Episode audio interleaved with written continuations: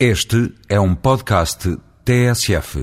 Prometo que não vou falar da OTA, nem do desinteresse e amor à pátria dos que têm patrocinado diversos estudos e emitido viamente certezas e opiniões. Nem me vou pronunciar sobre combinações de Sócrates com a CIP ou se o estudo da opção Portela mais um foi vetada pelo Primeiro-Ministro. Deixo isso, talvez, para mais à frente. Hoje quero referir-me apenas a três notícias no dia de Santo António.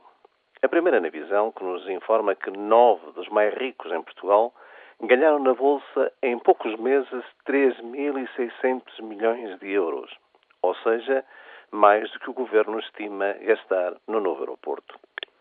Ganharam o que ganharam, mas sobre isso não recai nenhum imposto. Até agora, todos os governos se recusaram a tributar essas mais-valias ou a instituir uma pequeníssima taxa, tipo taxa Tobin, sobre as transações bolsistas e afetá-la à Segurança Social e ao Serviço Nacional de Saúde, que lhes cobria os déficits. A segunda notícia, no Semanário Económico, é dizer-nos que o investimento em Portugal está com 16 trimestres no vermelho, a comprometer o presente e o futuro, apesar daqueles ganhos especulativos e dos miríficos lucros das grandes empresas.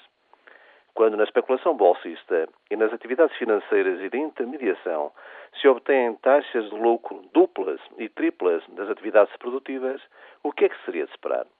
É Portugal em economia de casino.